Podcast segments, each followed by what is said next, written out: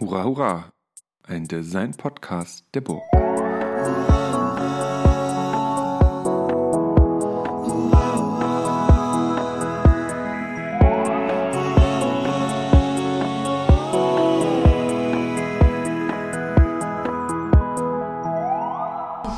Ja, hallo zusammen und willkommen beim Hurra Hurra Podcast. Ich bin nicht Professor Christian Zöllner, der hier nämlich normalerweise spricht, für alle, die sich jetzt wundern. Ich bin Caroline Nölle und äh, studiere den Master Design Studies an der Burg. Und äh, als Hiwi des Podcasts bin ich meist eher hinter den Kulissen. Aber heute werde ich mal die Folge moderieren und darf meine Gästin Mara Recklis begrüßen. Hallo Mara. Hallo, vielen Dank für die Einladung. Ähm, ich lese mal kurz was äh, zu dir vor. Das habe ich mir von deiner Homepage gezogen, um dich mal unseren Zuhörenden vorzustellen. Du bist nämlich Philosophin und beschäftigst dich mit dem Design. Dein Interesse gilt im Besonderen den politischen Dimensionen des Designs, den Epistemologien, also Erkenntnistheorie? Oder ja, was kann man darunter man, verstehen? Könnte man so sagen, also äh, mich interessieren weniger konkrete Designartefakte, sondern eher das Wissen, das über Design zusammengetragen wird. Also die Theorien, die Geschichtsschreibung, ähm, das ist quasi mein Zugang zum Design. Okay. Und äh, genau, und der Designkritik. Zu der breiten Palette an Themen, die du bedienst, gehören intersektional feministische Perspektiven auf Design, die Probleme der kapitalistischen Lebensweise und was wir von dekolonialen Denkern über Design lernen können. Okay, das war jetzt irgendwie kein Satz, tut mir leid, ich habe das irgendwie komisch kopiert, aber ich mache mal weiter. Ähm, du bist aktuell wissenschaftliche Mitarbeiterin am Lehrstuhl für Designwissenschaften hier an der Burg. Und außerdem promovierst du gerade an der Humboldt-Universität zu Berlin mit einer Arbeit über philosophische Designkritik im 20. Jahrhundert.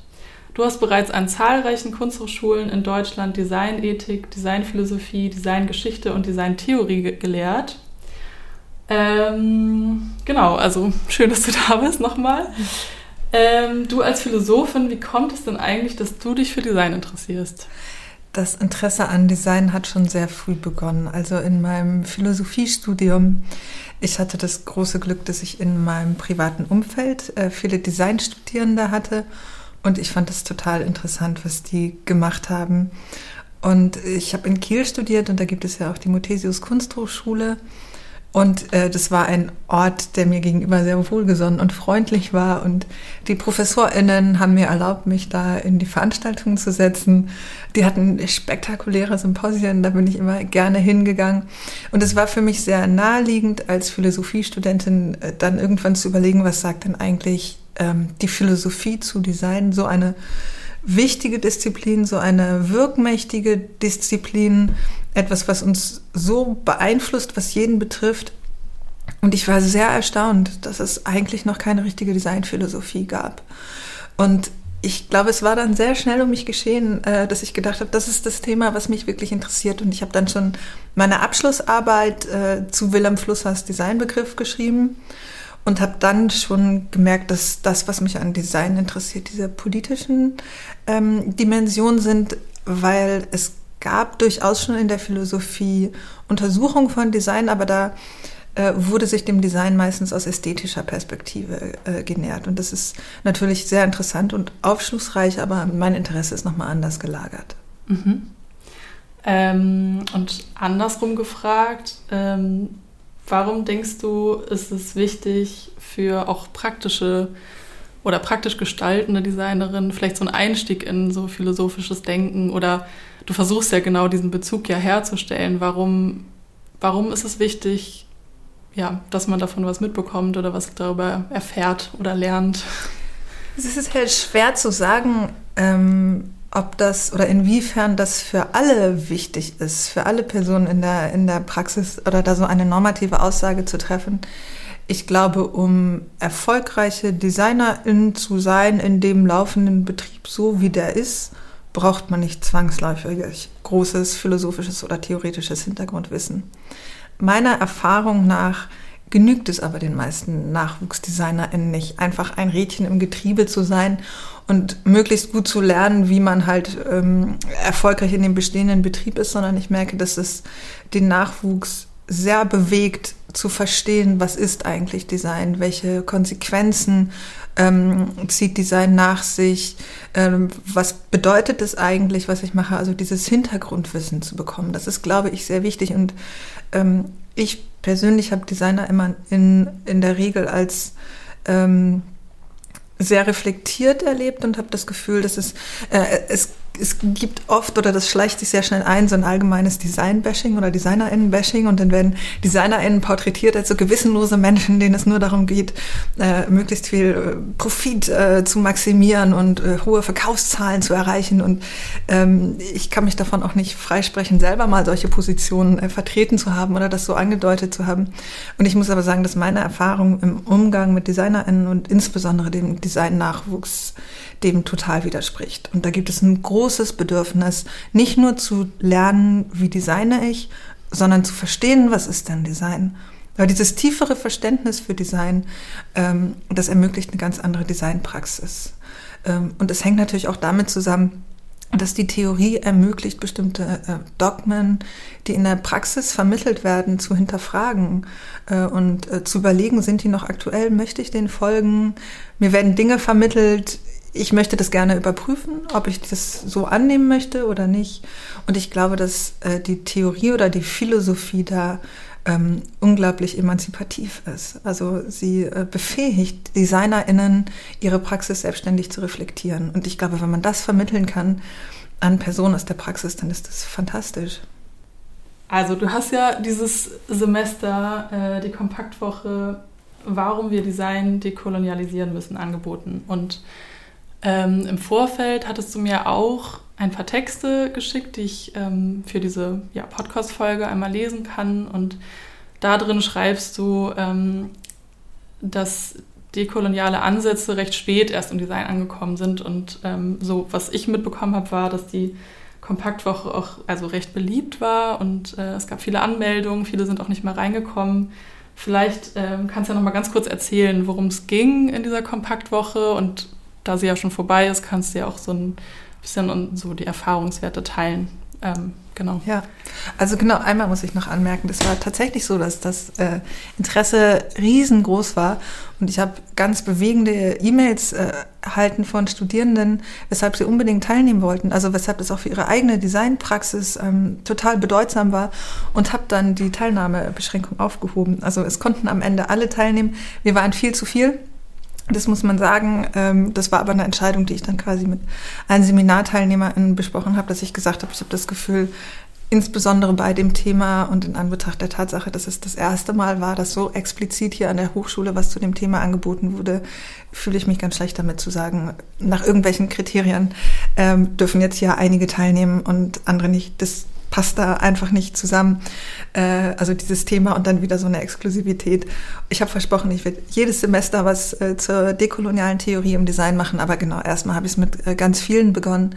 Ähm, und in diesem Seminar bin ich, also habe ich erstmal vorgestellt, was bedeutet ähm, Dekolonisierung im Kontext meiner Arbeit. Das ist das Einzige, wozu ich wirklich sprechfähig bin und ähm, was ich deshalb lehren kann, weil es ist so, dass Dekolonisierung sehr viel bedeuten kann. Und das ist eine Formulierung, ähm, die wird sehr ähm, unterschiedlich benutzt.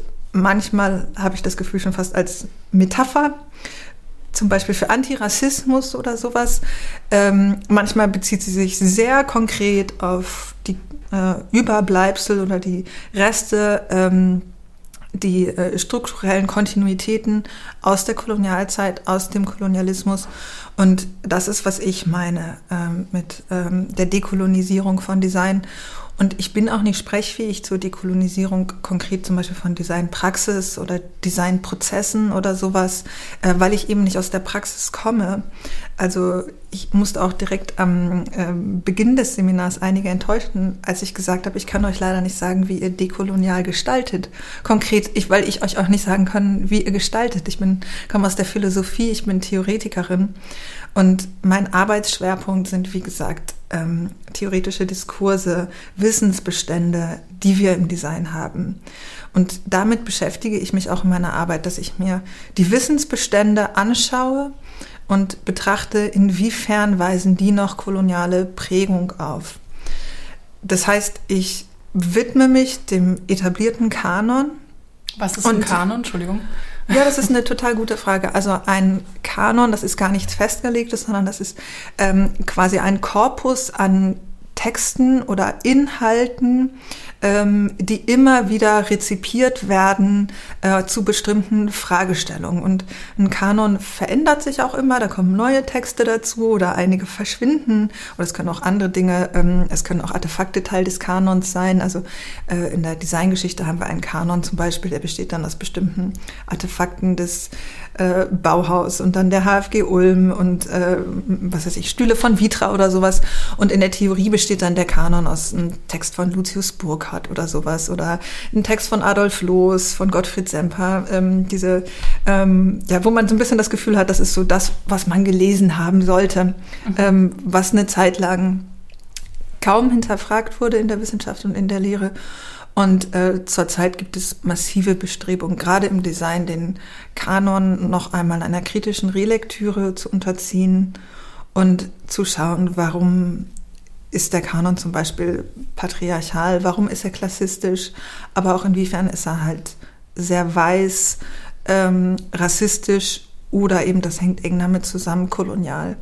Und das ist, was ich in dem Seminar gemacht habe. Also ich habe in einem Vorlesungsverzeichnis ja auch eine Triggerwarnung formuliert und habe gesagt, dass wir in dem Seminar explizit rassistische Texte lesen werden. Und das klingt dann erstmal so, dass man denkt, oh Gott, was, was, was liest Mara Recklis jetzt krasses mit den Studierenden? Und es sind aber die Texte, die eigentlich immer gelesen wurden.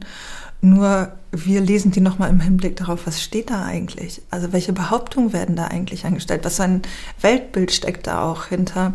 Und wir haben uns in dieser Kompaktwoche eigentlich ähm, so Allgemeinplätzen ähm, der Designtheorie und Geschichte gewidmet und haben nochmal geschaut, was wird über die vermittelt und wie ist es wirklich oder inwiefern ist es problematisch. Also wir haben zum Beispiel angefangen bei der ersten Weltausstellung in London 1851, die ja in der Designgeschichte oft dargestellt wird als so eine Feier ähm, der Industrie und ein Industrietreffen, wo halt die Nationen untereinander den Handel ausgemacht haben. Oder das wird auch so als Fest der Völkerverständigung dargestellt. Und es ist halt nur die halbe Wahrheit, weil es war auch gleichzeitig eine Völkerschau und eine Ausstellung, in der eben unterschiedliche ähm, Völker quasi ähm, nach bestimmten Taxonomien geordnet wurden und eingeteilt wurden in zivilisierte, in Anführungsstrichen, oder weniger zivilisierte Völker, in fortgeschrittene, menschliche, noch nicht ganz menschliche Völker und so weiter und ähm, auch erste Einteilung von bestimmten äh, Stilen oder Gestaltungsformen vorgenommen wurden, in was ist eben eine fortschrittliche Gestaltung und was ist eine rückschrittliche oder traditionelle Gestaltung. Also diese Einteilung von Gestaltung in das Traditionelle, das Alte, was eben nicht gut ist oder minderwertiger ist als eine Gestaltung, die als modern betrachtet wurde als ähm, deutsch oder ähm, europäisch, westlich, die priorisiert wurde.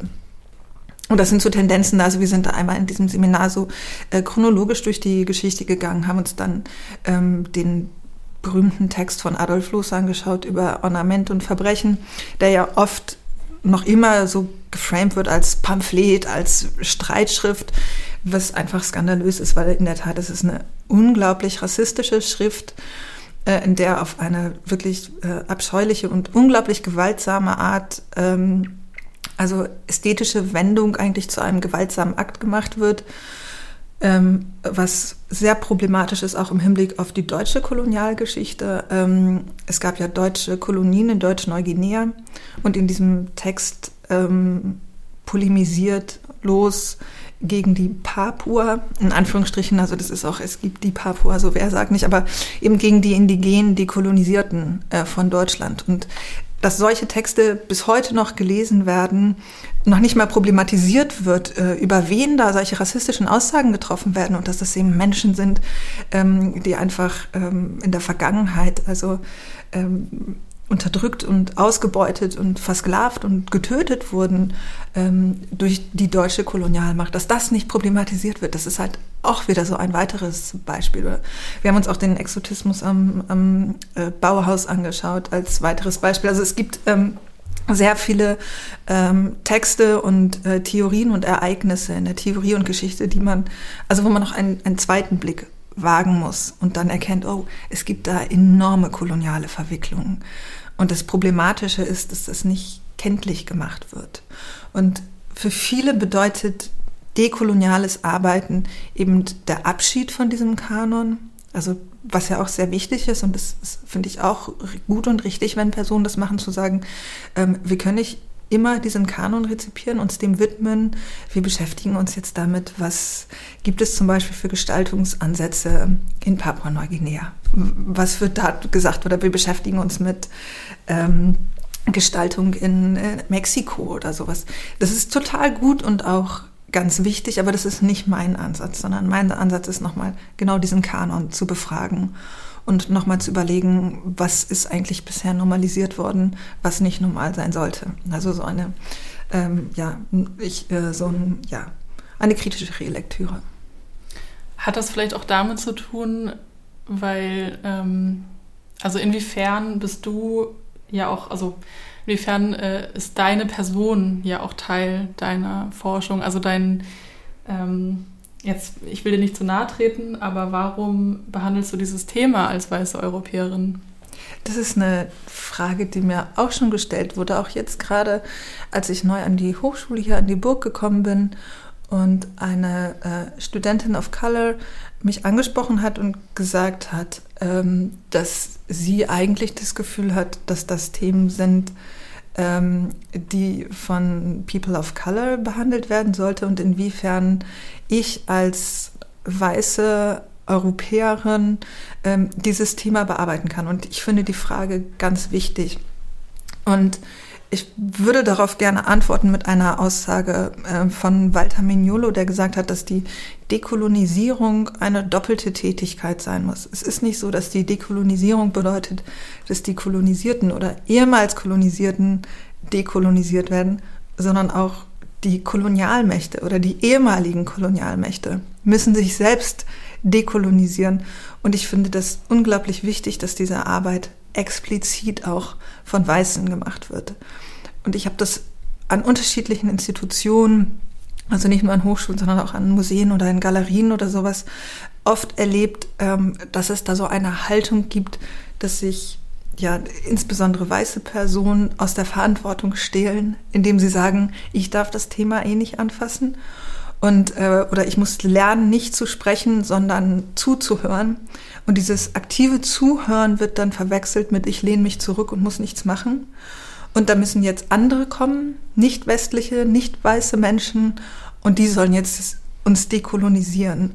Und das halte ich für sehr gefährlich. Ähm, und das ist ganz wichtig ähm, zu reflektieren, was bedeutet das, dass wir eben ähm, Disziplinen haben, in denen es diese ähm, Wissenskörper gibt, die noch mit dieser kolonialen Vergangenheit von Europa so imprägniert sind und damit einen Umgang zu finden. Und ich finde das, also für mich persönlich ist es eine Aufgabe, die also ein bisschen im Verantwortungsbereich auch von mir als weißer Wissenschaftlerin liegt.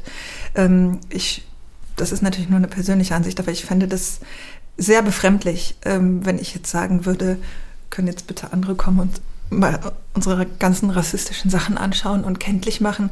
Also ich habe das Gefühl, das ist ein bisschen unsere Arbeit und ähm, dass ich das Bedürfnis habe, diese Arbeit zu machen, hängt, glaube ich, auch damit zusammen, wie ich zur dekolonialen Theorie gekommen bin. Das ist nämlich recht spät passiert. Ähm, das war 2015, ungefähr 2016. Da war ich in einem Forschungsverbund an der HFBK und der Uni Hamburg. Das war so ein ähm, kooperativer Forschungsverbund. Und äh, dort gab es mehrere Projekte, die sich mit post- und dekolonialer Theorie ähm, befasst haben. Und ähm, ich habe da tatsächlich erst verstanden, dass ich gar nicht Philosophie und Kunstgeschichte studiert habe, sondern westliche Philosophie und europäische Kunstgeschichte. Und dass dieses ganze Wissen, diese ganzen Methoden all das, was ich mir in meinem Studium, das wirklich lang und mühsam war, was ich mir da angeeignet hatte, dass es nur eine Art ist, die Welt zu betrachten. Und nur eine Art, mir Dinge zu erschließen und dass auch die ganzen Ontologien, der Wahrheitsbegriff, den ich hatte, der ganze Weltbezug, von dem ich in meiner Philosophie ausgegangen bin, dass es eine Art ist, die Welt zu betrachten.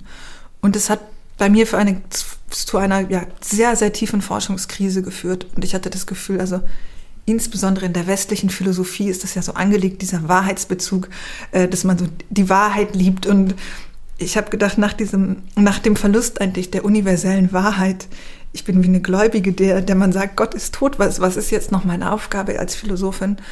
Und ich hatte das Gefühl, ich muss das zum, zu einem ganz wesentlichen Teil meiner Arbeit machen, wenn ich weiterarbeiten möchte. Ähm, und ich muss damit verantwortungsbewusst umgehen. Und deshalb ist auch dieser dekoloniale Ansatz immer ein Teil meiner Arbeit.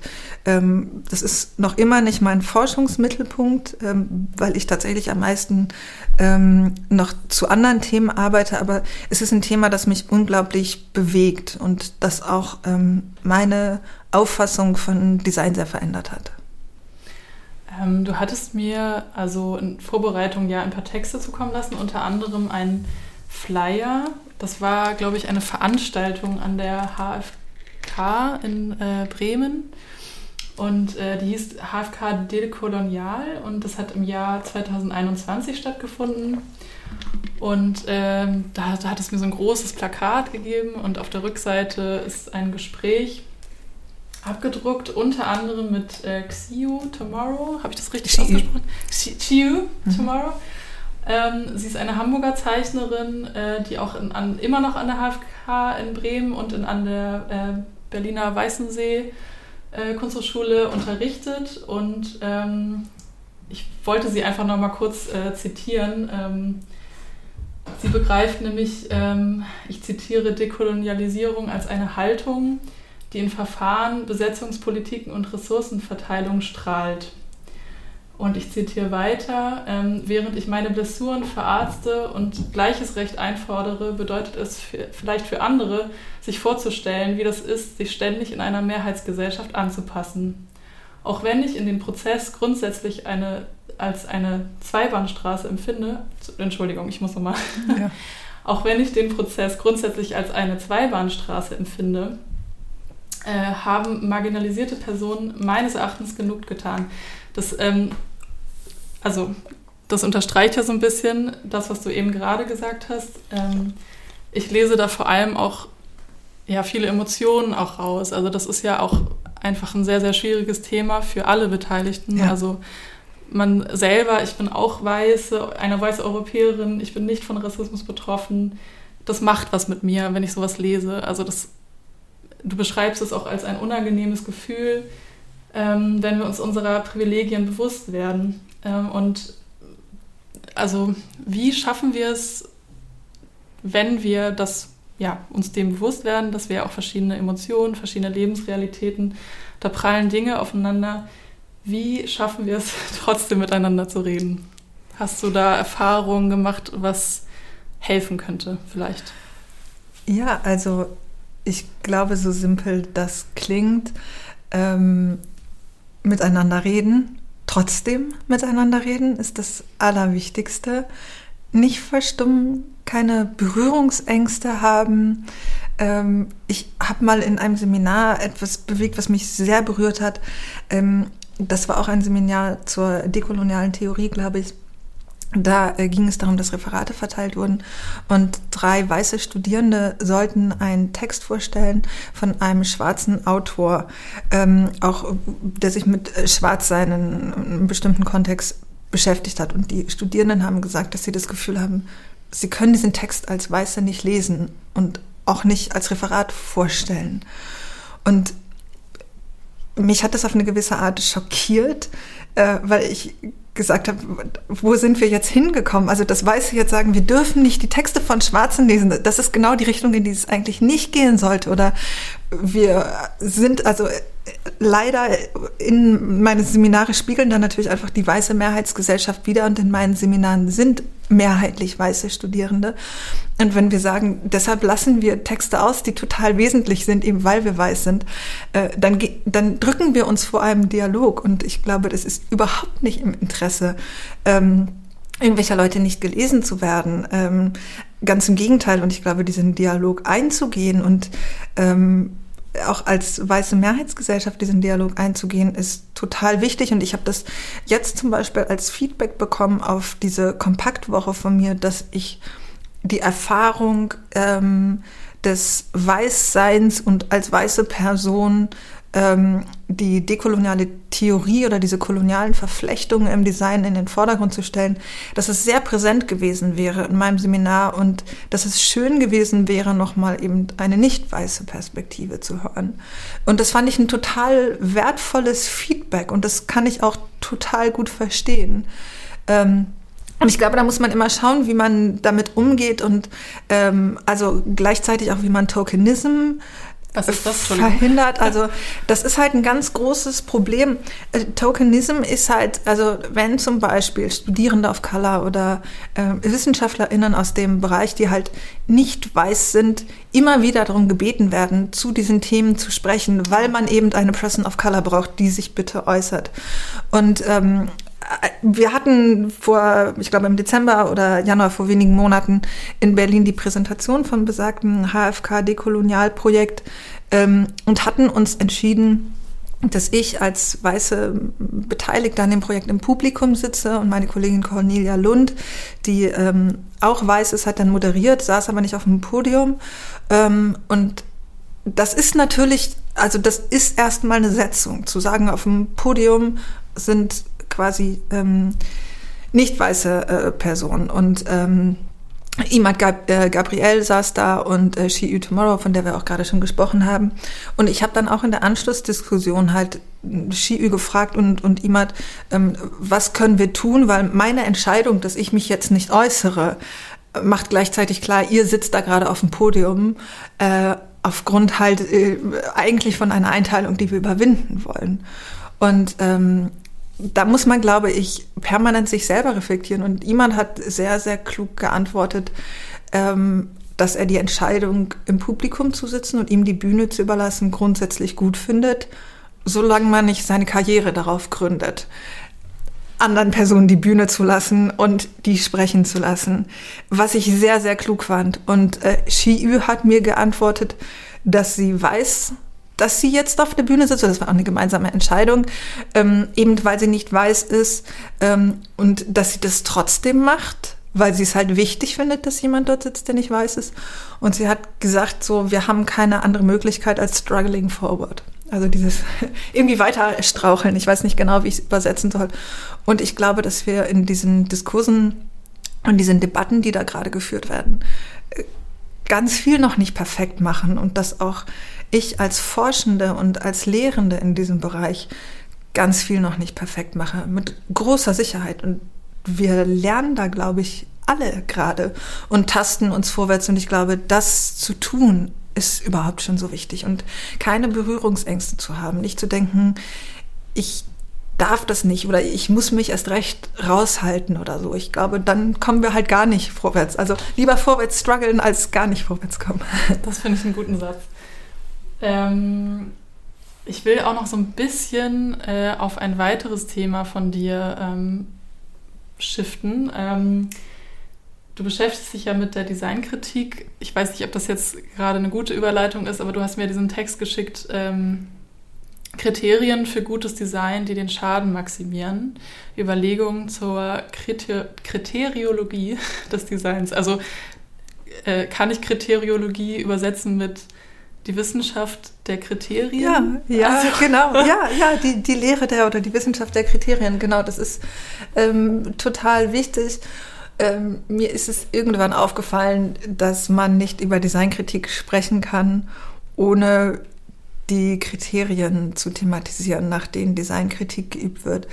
Ähm, also, dass Designkritik am Ende immer eine Frage der Maßstäbe ist. Also Designkritik ist ja so ein bisschen, ich übersetze das für mich so nach der Frage, gibt es gutes Design? ja. wie stelle ich diese Fragen nach dem guten Design? Ähm, warum ist diese Beantwortung, also diese Frage eigentlich so schwer überhaupt zu beantworten? Also dieses Gut. Was soll denn gut sein? Ja, das ist, das ist unglaublich schwierig und je näher man sich dieses Gut betrachtet, ähm, umso, oder je näher man es betrachtet, umso schwieriger wird es zu greifen und es ist so ein bisschen, ja, es ist wie so eine, wie so ein Schloss aus Sand und wenn man es zu oft anfasst, dann zerbröselt es einfach in ganz viele Sandkörner ähm, und ich habe eine äh, sehr machtkritische Perspektive auf Design und ähm, Designwissen und mich interessiert, wer hat die Diskursmacht oder generell die Macht im Design, Kriterien für gutes Design festzulegen. Das hängt sehr eng zusammen mit dieser dekolonialen und auch intersektional feministischen Perspektive auf Design. Und man kann sehr gut sehen, dass die Kriterien, die bis, oder ein Großteil der Kriterien, die sich bislang etabliert haben im Design für gutes Design, eben Kriterien sind, die zum Beispiel aus einer sehr westlichen, weißen Perspektive formuliert wurden ähm, und die insbesondere problematisch werden, wenn sie zu so einer Art Universalkriterium stilisiert werden.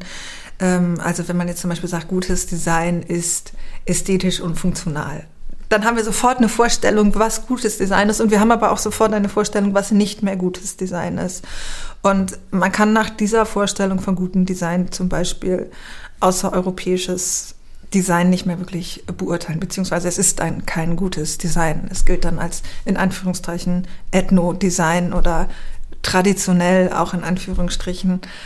Und das ist etwas, was, was wir uns anschauen müssen im Design.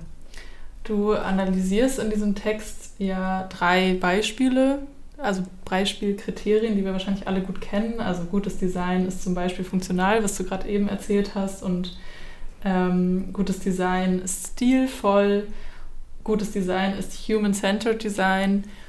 Ähm, was ist denn jetzt zum Beispiel an diesem Human-Centered Design so problematisch? Das klingt doch erstmal gut. Also der, der Mensch ist im Mittelpunkt das Design ist für den Menschen da. Ist das nicht auch so eine Form von ja, humanistischen Ansatz eigentlich? Das klingt doch erstmal gut. Ich finde auch, dass es erstmal äh, total gut klingt. Und ich bin mir auch ganz sicher, dass DesignerInnen, die das zu ihrem Designprinzip machen, wirklich das Beste im Sinn haben. Das will ich auch nochmal ergänzen, dass ich so zu dem Thema gekommen bin, dass ich gedacht habe, wenn ich die Designgeschichte oder die Geschichte der Designtheorie befrage, dann sehe ich, wie oft wurden Dogmen für gutes Design und Designmanifeste verfasst und immer wieder wurde gesagt, wenn wir so gestalten, dann, dann wird Design gut. Und dann schaut man aber und Design hat so eine, hat ja so viele verheerende Folgen in der Welt. Und wie kann das sein?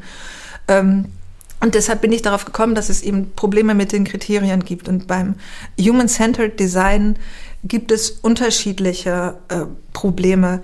Ähm, das ist jetzt auch gar nicht, dass diese Pro Probleme, also ich benenne jetzt mal einige, dass ich die Person bin, die darauf äh, gekommen ist, sondern ich trage da eigentlich Einwände gegen Human-Centered äh, Design zusammen in diesem Aufsatz. Ähm, einer ist, dass die, also dass es im Human-Centered Design nicht wirklich darum geht, den Menschen zu, zu einem guten Leben äh, zu verhelfen, sondern darum, sie möglichst gut zu erreichen, um möglichst viele Dinge an den Mann zu bringen, also Verkaufszahlen zu erhöhen und so weiter. Also man versucht den Menschen ins Zentrum zu stellen als perfekte Konsumentin oder perfekten Konsument. Wo man natürlich fragen kann, also inwiefern, wem kommt das jetzt zugute und inwiefern, also löst sich dann dieser äh, humanistischer Anspruch, der zumindest in diesem Namen vielleicht ein bisschen mitschwingt, äh, mit es gibt auch den Kritikpunkt, dass gesagt wird, wer ist denn dieser Mensch, von dem da gesprochen wird? Also steht da wieder der weiße Mann im, im Vordergrund der Gestaltung. Ähm, wenn man sagt, das ist Design für, für den Menschen, geht es da um Menschen, die in Südafrika gerade leben oder in Lateinamerika unter ganz anderen Lebensumständen, mit ganz anderen finanziellen Ressourcen, ganz anderen, ähm, einer ganz anderen Lebenswirklichkeit als ähm, in den USA oder in, in Europa oder sowas. Also das ist ein Problem. Ähm, da wird oft als Lösung formuliert, dass man halt sagen könnte, statt wir gestalten für den Menschen, wir gestalten für die Menschheit. Dann verändert sich der Fokus schon mal ein Stück weit äh, weg von diesem der Mensch, wo der ja auch also eine Erfindung ist, weil es eben den Menschen so, der, der eine Mensch, den, den gibt es halt nicht. Äh, oder wenn er imaginiert wird, äh, dann sind wir halt sehr schnell beim weißen, erwachsenen Mann. So. Ähm, und ähm, ein weiterer Einwand ist, dass man sagt, wenn man den Menschen in den Mittelpunkt der Gestaltung stellt, dann vergisst man, dass Design eben auch Konsequenzen hat für die äh, Flora, für die Fauna, also ähm, für, die, äh, für das Klima, für Tiere, Pflanzen. Ähm, das heißt, es genügt nicht, den Menschen in den Mittelpunkt der Gestaltung zu stellen, sondern wir müssen überlegen, was für ökologische Konsequenzen hat Design zum Beispiel. Und mit einem äh, Fokus, der also Menschen so ausschließlich in den Mittelpunkt stellt, haben wir das nicht. Also so eine Art Planet-Centered Design. Das wäre Zum Beispiel, der nächste genau, genau. Kriterienspruch. Also das heißt, du bist jetzt nicht per se ähm, der Meinung, dass es das Problem dann beginnt, wenn wir Kriterien aufstellen, sondern es müssen bessere Kriterien sein? Oder sagst du, naja, mit Blick in die Geschichte, da ähm, haben wir immer wieder Kriterien aufgestellt und dachten, jetzt sind wir am ja, guten das Design. Das Problem ist, man ist da ganz schnell bei so Kriterienketten, weil nach welchen Kriterien will man dann überprüfen, ob ein Kriterium gut ist. Um zu überprüfen, ob ein Kriterium gut ist, brauchst du wieder das nächste Kriterium. Um zu überprüfen, ob das gut ist, brauchst du wieder das nächste Kriterium. Das heißt, wir hätten am Ende gigantische Kriterienketten, um Kriterien aufzustellen. Ein Stück weit läuft es auch darauf hinaus natürlich, aber deshalb ist es sehr schwer, normativ Kriterien für gutes Design ähm, zu formulieren. Und ich glaube nicht, dass das gelingt. Also es gibt immer wieder in unterschiedlichen Kontexten Dinge, auf die können wir uns sicherlich einigen. Ähm, aber diese Vorstellung, es gebe ein Rezept für gutes Design, so wie es ein Rezept für einen richtig guten Kuchen geben kann, äh, das funktioniert, glaube ich, leider nicht. Warum brauchen wir denn das Rezept? Also warum, man könnte ja auch sagen, ähm, Kreativität und Design und das ist doch was ganz Offenes. Warum, warum äh, brauchen wir dann doch sowas wie Kriterien? Also was ist so dein Gefühl? Das ist, eine, das ist eine sehr schwierige Frage, weil ich grundsätzlich eben aus genannten Gründen sehr skeptisch gegenüber Kriterien im Design bin und ich kann das nicht genau beantworten, weshalb die für DesignerInnen wichtig sind, weil ich eben keine bin. Also ich könnte sagen, warum ich Kriterien für wissenschaftliches Arbeiten brauche oder für äh, bestimmte theoretische Regeln. Ähm, ich erlebe das immer wieder, dass DesignerInnen an den Hochschulen, also die Designstudierenden, den Wunsch haben, dass ihnen Kriterien an die Hand gegeben werden. Und das kann ich insbesondere, wenn man sich in einem Ausbildungskontext befindet, auch sehr gut verstehen. Man möchte ja lernen, wie man gut gestaltet. Und wenn dann gesagt wird, ja, aus philosophischer Perspektive können aber keine Kriterien für gute Gestaltung formuliert werden. Trotzdem hast du aber eine Professorin, die dich am Ende bewertet das ist alles ganz schön widersprüchlich. Ist es auch. Aber diese Widersprüchlichkeit ist natürlich auch unglaublich unbefriedigend. Und ich kann das verstehen, äh, wenn Studierende darauf Antworten haben möchten oder sagen, ich kann nicht hier eine gute Designerin oder ein guter Designer werden, wenn man auch nicht mal sagen kann, was das ist. Naja, und auch, ich denke mal, es geht ja auch viel um ähm, eine Verständigung auch untereinander. Ne? Also ich glaube, so ein Kriterium ist vielleicht ja dann auch schnell mal so gut für eine Zusammenarbeit oder so. Ja. Es bietet ja ganz viele Anschlusspunkte oder ist ja eigentlich nur so eine Art Maßstab. Ähm, wo befinde ich mich gerade? Ja. Also, ne, also ich glaube, die, die Vorstellung, dass man sagt, naja, wir wollen irgendwie was, zum Beispiel was total Nachhaltiges machen, und dann gibt es so ein nachhaltiges Kriterium und dann können wir das uns wie so eine Skala vorstellen. Ja. Ähm, ja, wo befinde ich mich denn hier gerade? Ist es gerade sehr problematisch, was ich mache? Oder bin ich in der Tendenz schon mal auf einem guten Weg? Das gibt ja so ein bisschen Orientierung, mm, weil man ja vielleicht auch nicht die Zeit hat, sich damit zu beschäftigen. Und dann hat man vielleicht so ein gutes Gefühl und denkt, okay, ich bin ja. irgendwo da.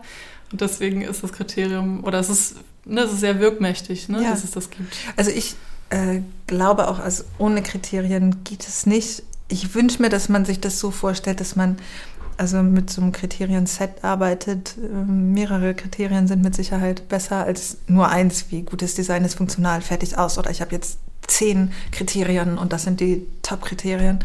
Ähm, und auch, dass, dass es eben diese Kriterien permanent neu ausgehandelt werden müssen, weil ähm, die Gesellschaft verändert sich, die Welt verändert sich, die klimatische Lage verändert sich, die politische Lage verändert sich, äh, die technologischen Möglichkeiten verändern sich und dementsprechend müssen diese Kriterien immer wieder angepasst werden und dieser alte Wunsch, der im Design ja so oft formuliert wurde, dass man ein für alle Mal gute Kriterien findet und die gelten dann für alle.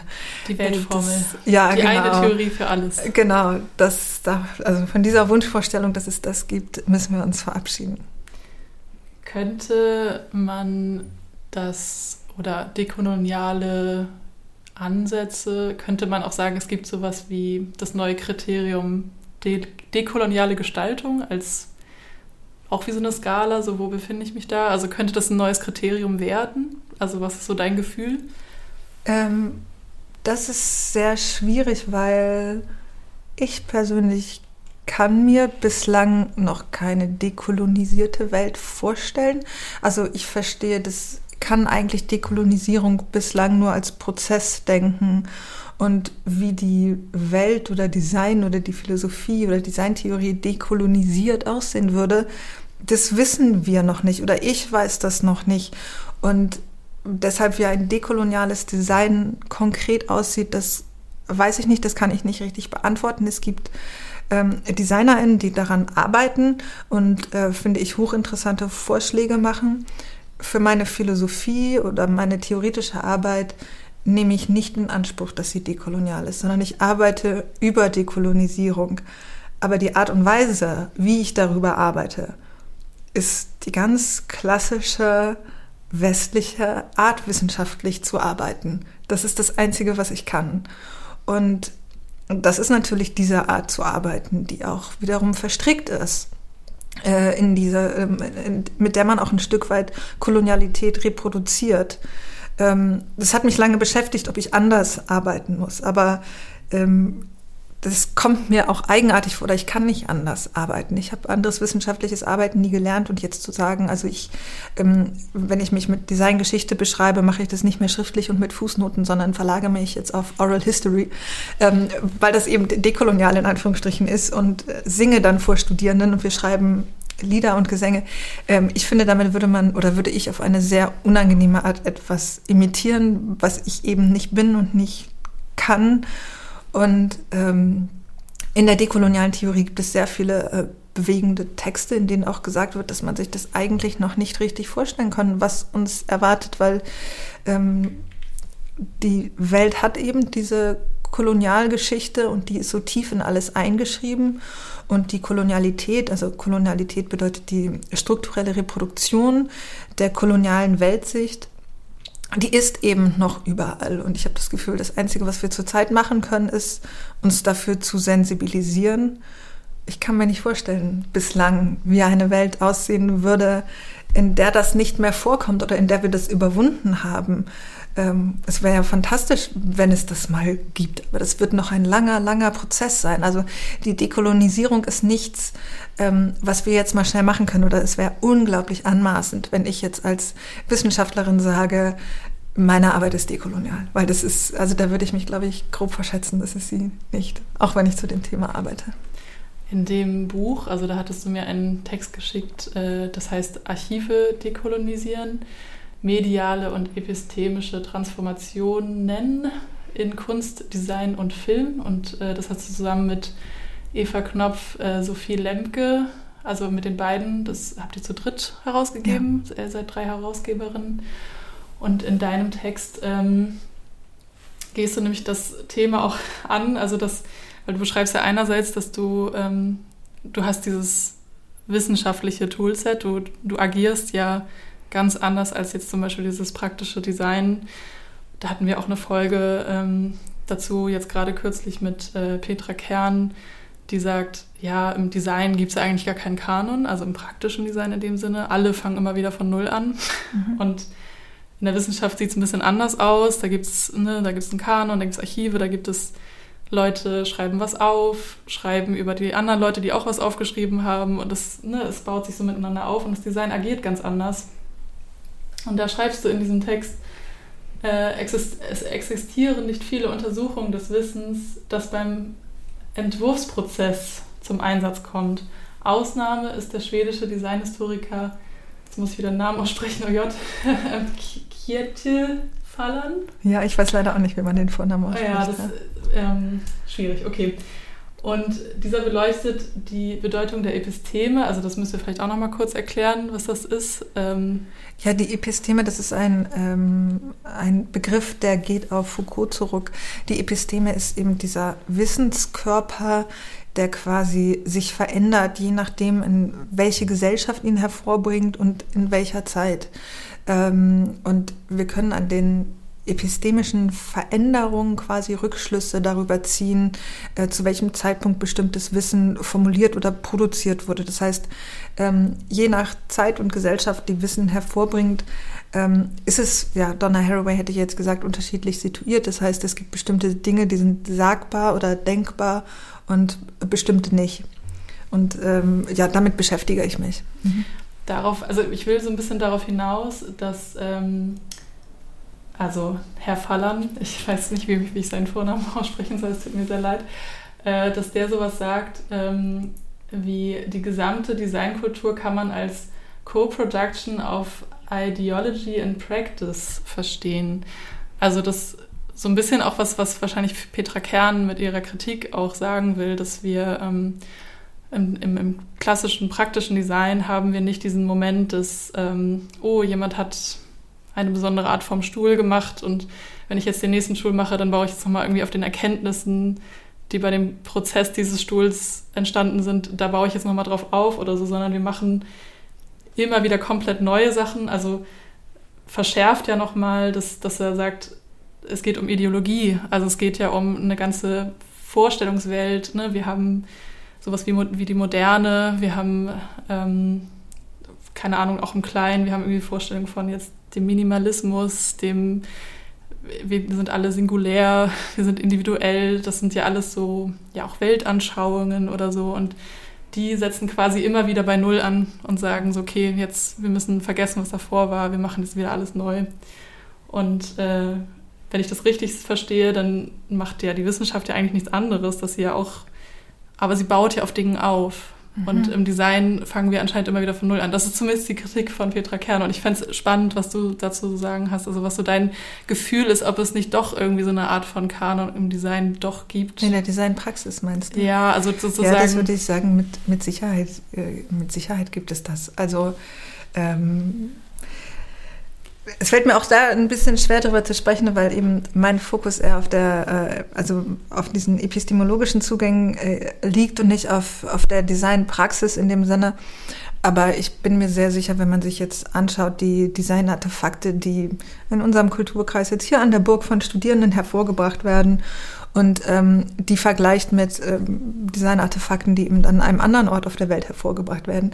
Ich glaube, dann kann man ziemlich sicher sagen, auch verglichen mit dem, was vor 100 Jahren gemacht wurde oder was vor 50 Jahren gemacht wurde, dann kann man ziemlich gut sagen, oh, das ist Europa, wahrscheinlich irgendwo im Norden, wahrscheinlich so um 2020 herum. Ähm, und da kann man schon sehen, es auch in praktischen Entwürfen bezieht man sich auf bestimmte Vorannahmen, bestimmte Trends, die es gibt, bestimmte Vorstellungen. Ähm, das ist nicht so, dass Designende wie ein weißes Blatt Papier sind, die immer bei Null anfangen, sondern eben äh, eine eigene Weltanschauung haben, eine eigene Auffassung der Welt, eine eigene Auffassung von den Personen, die das Design am Ende nutzen und das spiegelt sich in den Entwürfen.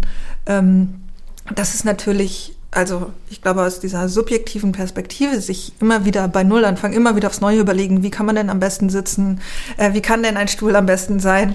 Ähm, das kann ich durchaus verstehen. Also ich, ich, ich verstehe, was sie damit gemeint hat ähm, und finde das auch schlüssig. Ich will das gar nicht kritisieren als Aussage, aber ich glaube nicht, dass es überhaupt möglich ist, für Designende bei Null anzufangen, als hätte noch keiner designt, als hätte man keine Designausbildung, als sei man nicht in seiner Zeit, in seiner Gesellschaft, in seinem Milieu, in seiner Klasse, mit seinem sozialen, politischen Hintergrund und so weiter.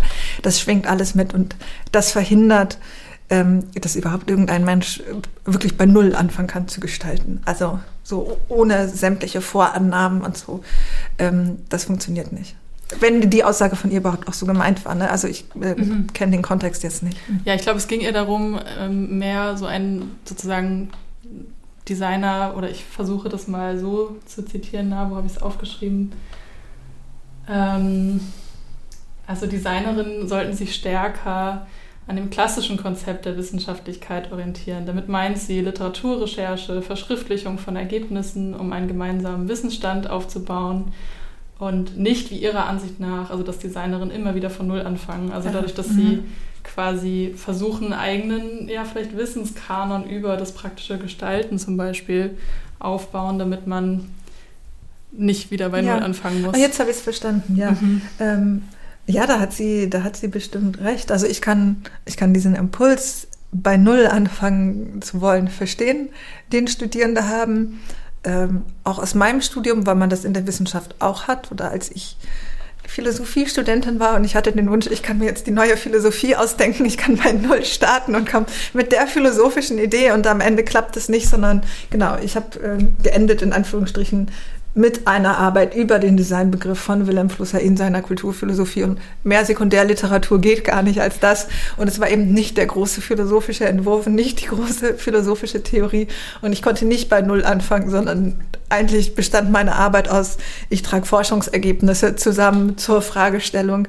Und ähm, vermutlich wäre das auch sehr hilfreich, das in der Designpraxis zu machen. Aber auch da will ich nochmal sagen, weil ich eben nicht aus der Designpraxis komme, kann ich da nicht die besten Tipps geben, wie DesignerInnen sich verhalten sollen.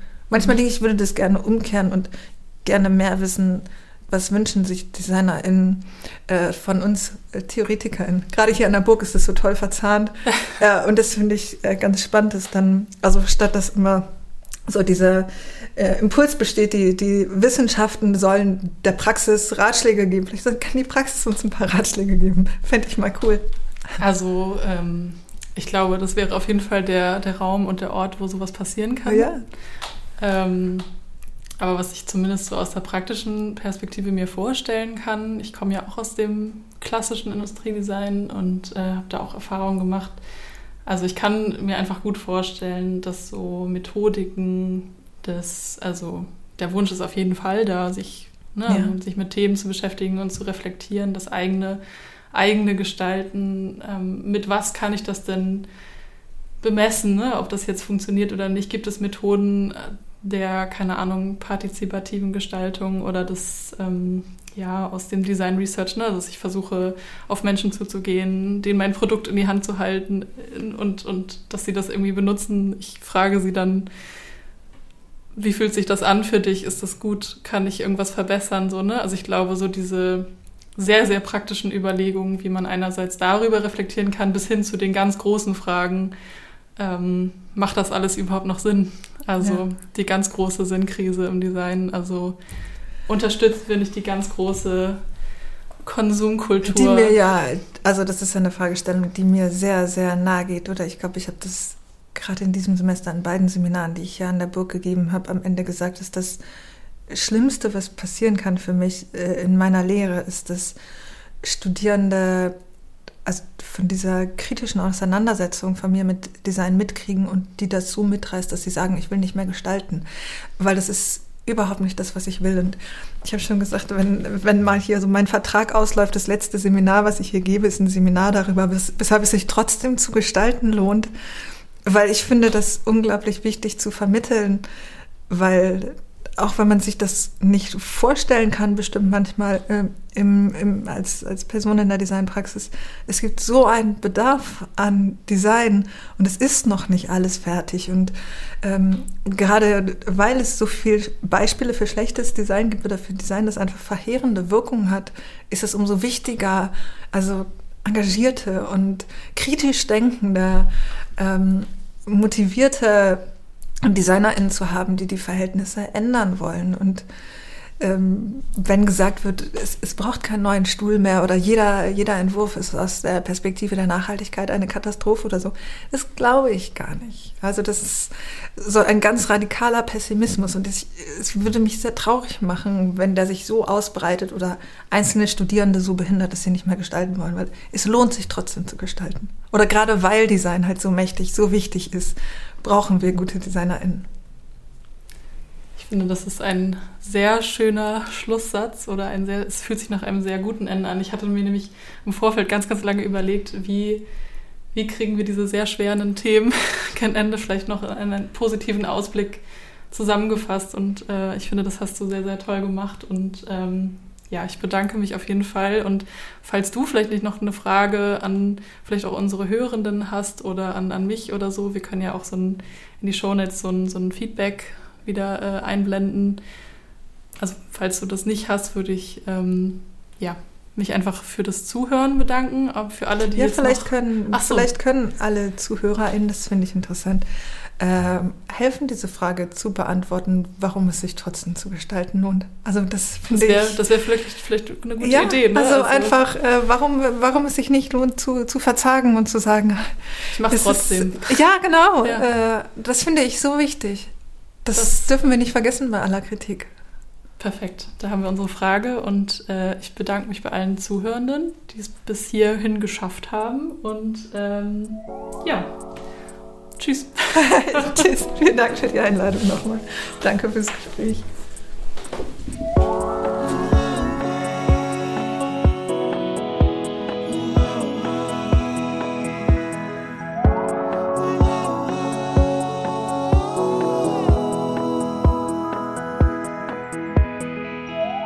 Hurra, hurra! Ein Design-Podcast der Burg.